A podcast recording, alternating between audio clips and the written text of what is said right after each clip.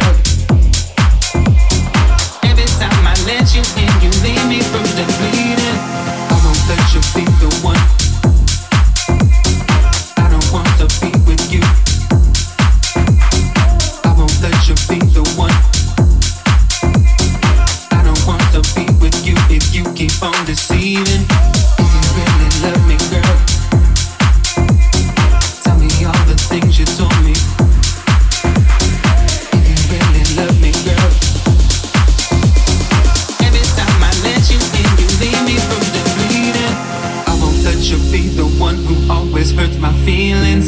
I don't want to be with you if you keep on deceiving me with all these things you say. You know I don't believe them. Every time I let you in, you leave me bruised and bleeding.